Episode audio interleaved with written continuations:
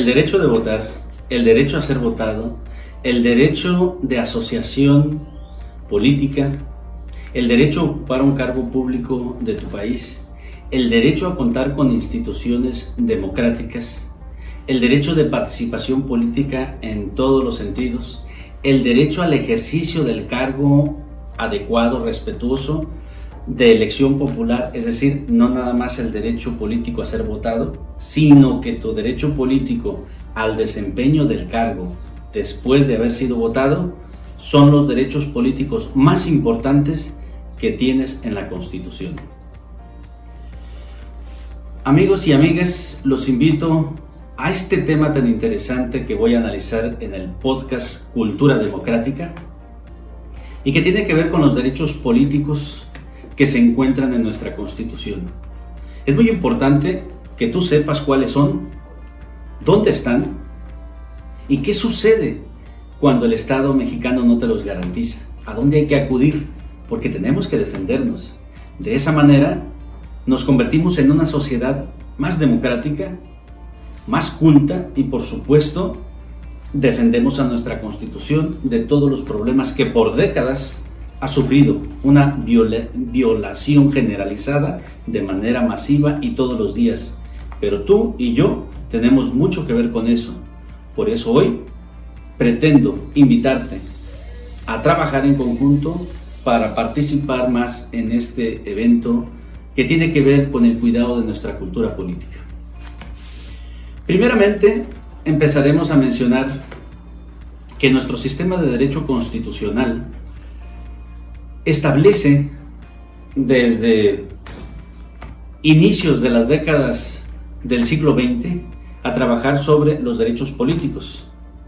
Se empezó a querer generar desde 1917, cuando se crea la constitución que hoy tenemos, hubo intentos por constitucionalizarlos, por establecer los derechos políticos en la constitución, sin embargo no funcionó. ¿Por qué? Porque estaban muy bien regulados en la ley y finalmente la sociedad se estaba muy eh, como muy acostumbrada todavía a que todas las reglas del juego político se tenían que hacer más bien en una legislación porque en esta ley secundaria ahí se establecen los pasos pormenores reglas muy específicas muy claras cosa que no se puede hacer en la constitución.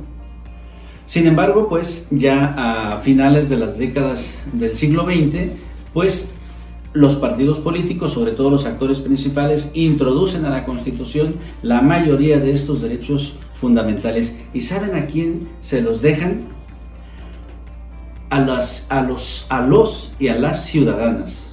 Solamente el ciudadano puede participar en política. ¿Qué es un ciudadano? De acuerdo a nuestra constitución, es una persona que cumple los 18 años de edad, que tiene un modo honesto de vivir, que tiene obviamente una residencia, tiene capacidad de ejercicio, es decir, tiene que reunir una serie de atributos mexicanos, por supuesto, eh, una serie de atributos que te hagan ser confiables para el sistema político.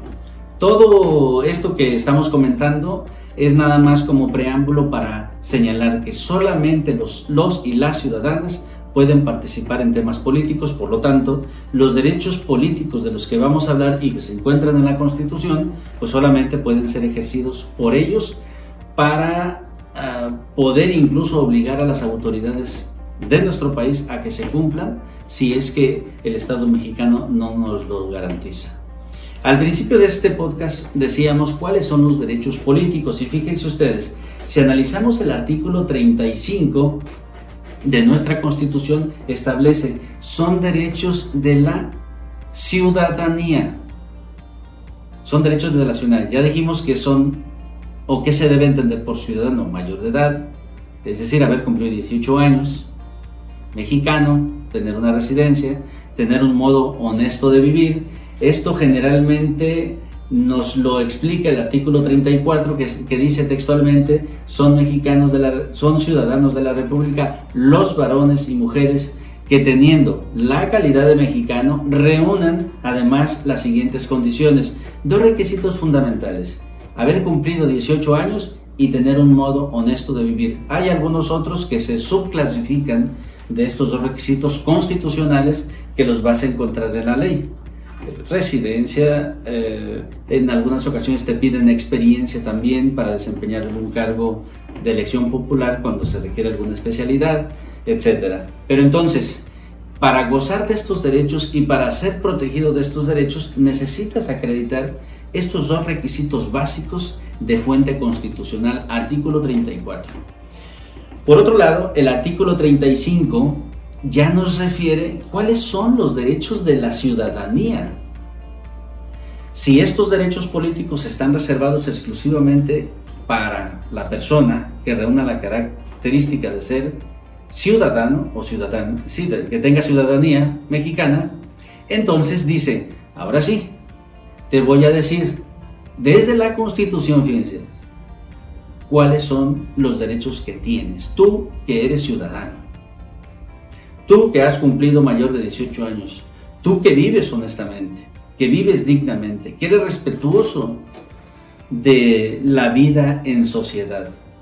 Que quiere decir que puedo tener más de 18 años, pero si no tengo un modo honesto de vivir, simple y sencillamente no me pueden garantizar estos derechos políticos que se encuentran en la Constitución. Luego entonces, el artículo 36 que establece los derechos de la ciudadanía establece en su fracción primera que yo tengo como ciudadano el derecho a votar en las elecciones populares. Y aquí podremos preguntando, todos sabemos que es una elección popular, un procedimiento que se sigue de acuerdo a la ley para poder elegir a nuestros representantes. Hay muchas elecciones, eh, elecciones constitucionales para elegir a diputado, presidente de la República, presidentes municipales, regidores, síndicos, estos son procesos electorales en el cual nos vemos inmiscuidos y, de, y es a lo que me estaré refiriendo.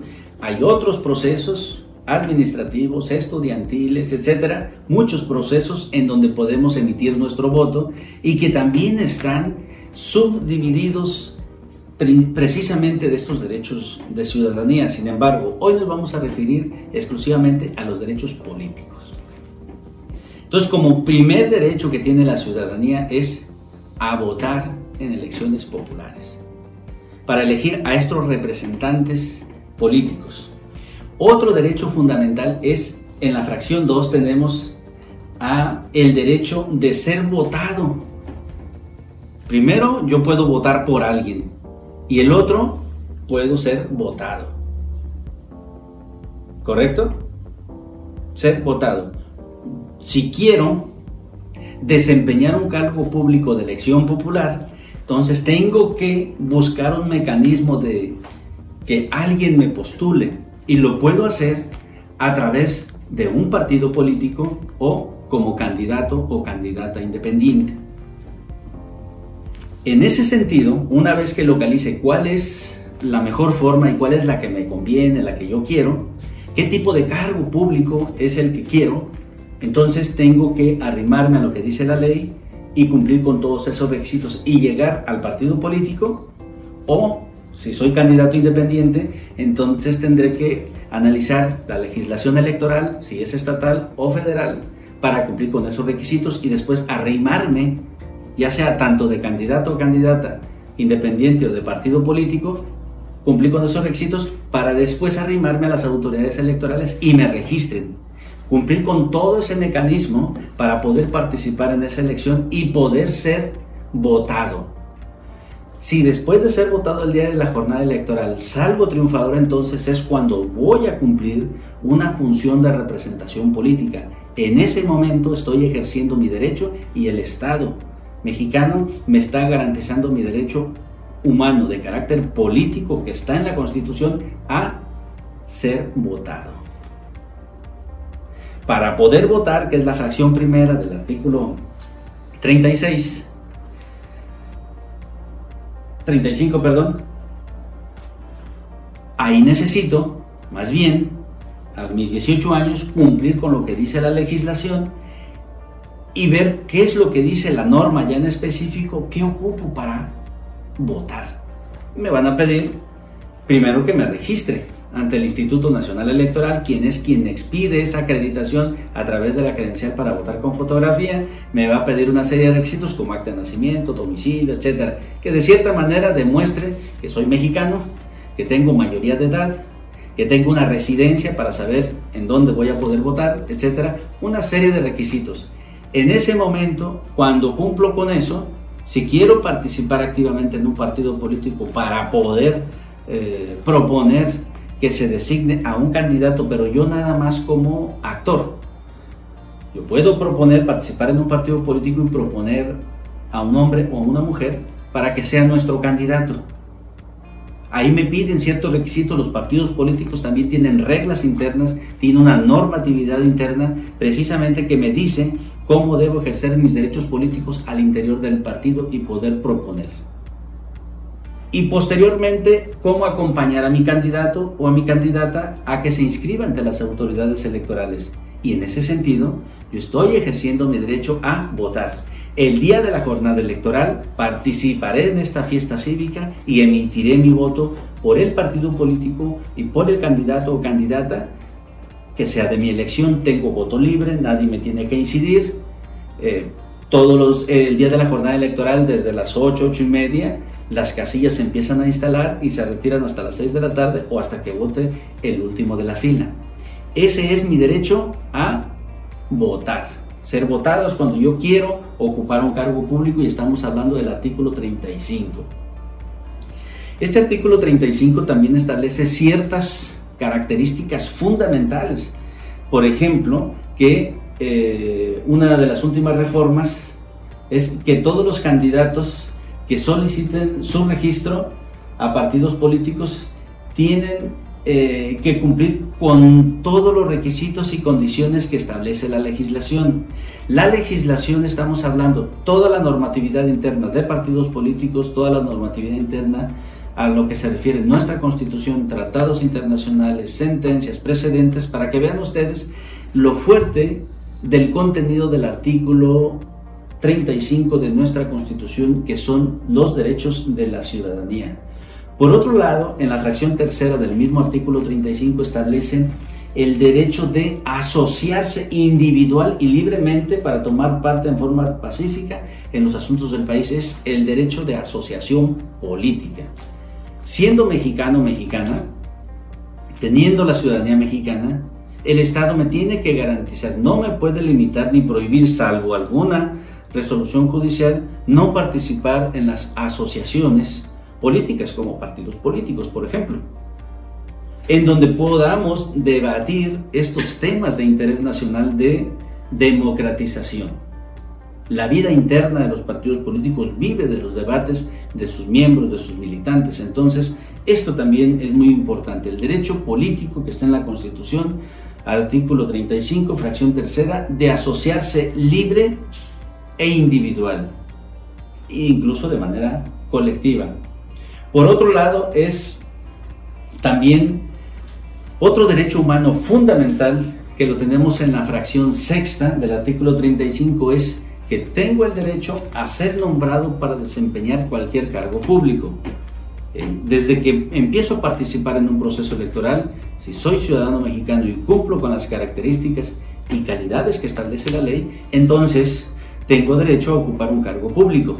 Ese es muy diferente a ser votado. O sea, alguien a votar o a ser votado, pero sobre todo a ser votado. Van a votar para que yo sea presidente municipal, pero en realidad en el fondo como interés personal mío es el desempeño de un cargo público de mi país o también un derecho político de cualquier ciudadano es que aunque no sea de elección directa, pero es un derecho político, es que alguien que haya sido electo popularmente me pueda designar como juez, como magistrado, como ministro de la Suprema Corte, como secretario de Estado. Entonces, es otro derecho que tiene el ciudadano en nuestro país. El derecho a desempeñar un cargo público es un derecho político que lo tenemos en nuestra Constitución, artículo 35, y lo tenemos en diferentes tratados internacionales que ha celebrado el Estado mexicano.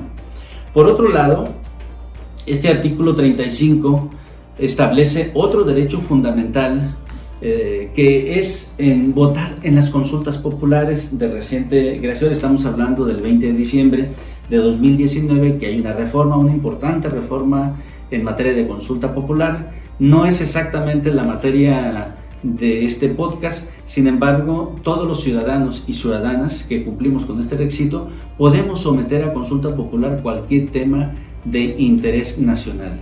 Ya se han hecho algunos ejercicios en el pasado, los estados también tienen eh, en ocasiones una legislación especial, pero sobre este tema de la participación en los derechos políticos o de votar eh, en temas de consulta popular es muy importante analizarlo a lo mejor en otra ocasión para saber exactamente cuáles son los objetivos y los fines. Pues bien, estos son los derechos político-electorales que tenemos que cumplir, sin embargo, y que están en la Constitución. Sin embargo, podríamos aquí pensar, decir, a ver, si están en la Constitución, si lo dice eh, nuestra Carta Magna, pero tenemos una calidad democrática muy baja que nos da a entender que a lo mejor no se cumple con todo lo que dice la Constitución. Más allá, diría, detrás de estas letras que acabamos de mencionar, que tenemos como derechos los y las ciudadanas o la ciudadanía mexicana, vemos que los principios que subyacen detrás de estas letras, como es el de eficacia, como es el de buen resultado, como es el de vivir instituciones, convivir una democracia plena, como lo es que debemos de tener democracias que ejerzan plenamente sus derechos para que den los resultados. Bueno, pues aquí tendríamos que analizar en mucho este cambio radical que hemos tenido a partir de el 10 de junio de 2011. Y hablo rápidamente de esto porque ya lo hemos tocado en otros, en otros diálogos de cultura democrática. En 2011, Básicamente el Estado mexicano emite una reforma constitucional, publica en su diario oficial de la Federación eh, una importante reforma en proteger los derechos humanos en nuestra Constitución, tanto aquellos que se encuentran en la Carta Magna como en tratados internacionales, lo cuales, los cuales el Estado mexicano a través de estas autoridades está obligado a garantizar estos derechos fundamentales. Entonces, la visión de manera integral y de manera garantista cómo se manejan a nivel internacional, pues va mucho más allá que de la simple letra que establece un documento básico o un libro o el libro más importante que tenemos en un país como lo es la Constitución. De hecho, el Estado mexicano, básicamente en todos los tratados, se ha comprometido a adecuar nuestra Constitución a los principios y valores de tratados internacionales. Así, así lo ha hecho, así existe jurisprudencia a nivel internacional, que los estados se comprometen a garantizar dentro de su constitución o de manera legislativa todos los derechos humanos que se encuentran en tratados internacionales. Luego entonces, si, si tenemos esa obligación, nos vamos a dar cuenta que los derechos político-electorales que tenemos ahí, tenemos que analizarlos bajo una óptica, bajo una visión humanista y que coincida con la utilización de esos protocolos y de calidad que los organismos internacionales, tanto del sistema interamericano al que pertenecemos, como del sistema universal, porque se han emitido muchas declaraciones, resoluciones, opiniones, sentencias muy específicas en el sentido de que los derechos políticos los tenemos que proteger para garantizar un sistema de derecho democrático pleno. La Carta Democrática Interamericana, que es de la Organización de Estados Americanos, establece que un Estado democrático tiene su estructura o basa su estructura en el respeto de los derechos humanos. Si estos derechos políticos, que sin duda son derechos humanos, no se garantizan plenamente, entonces estamos erosionando el Estado democrático. Y si bien es cierto que estamos en transición, también es cierto que debemos de hacer todo lo necesario para transitar hacia ese Estado democrático. Luego entonces, tendríamos que analizar esta reforma, porque fíjense, en su artículo primero establece que el Estado mexicano va a garantizar los derechos humanos de fuente nacional y de fuente internacional. Y dice, bajo lo que dice esta legislación. Entonces, ¿qué quiere decir? Que tal y como lo dicen los tratados internacionales, tal y como lo han resuelto, como ellos opinan allá, entonces nos trajimos esa idea y fue introducida a nuestra constitución. Entonces, hoy día el Estado mexicano pues tiene que garantizarlos en, en este nivel. Y por supuesto que las condiciones de conseguir mejores resultados tienen que ser diferentes a las que veníamos haciendo hasta antes de 2011. Ya tenemos casi una década, dos lustros, entonces debiera ser importante que en estos momentos los operadores electorales, pero principalmente los sistemas de justicia, vayan tratando de hacer una reflexión y un análisis qué tanto hemos avanzado en esto. Creo que nosotros como país, como jueces electorales, como jueces que protegen los derechos políticos en nuestro país, como jueces tenemos la obligación de dotar de plena eficacia y de buenos resultados los derechos políticos que se encuentran en nuestra Constitución, en el artículo 35, en el artículo 36, y dotarlos de ese sistema humanista y garantista que establece la reforma constitucional que en derechos humanos se publicó en el Diario Oficial de la Federación el 10 de junio de 2011. Solamente así estaremos hablando que estamos transitando en el siglo XXI a un país protector de los derechos humanos, pero sobre todo a un país que nos queremos meter aquellos que viven en una democracia plena.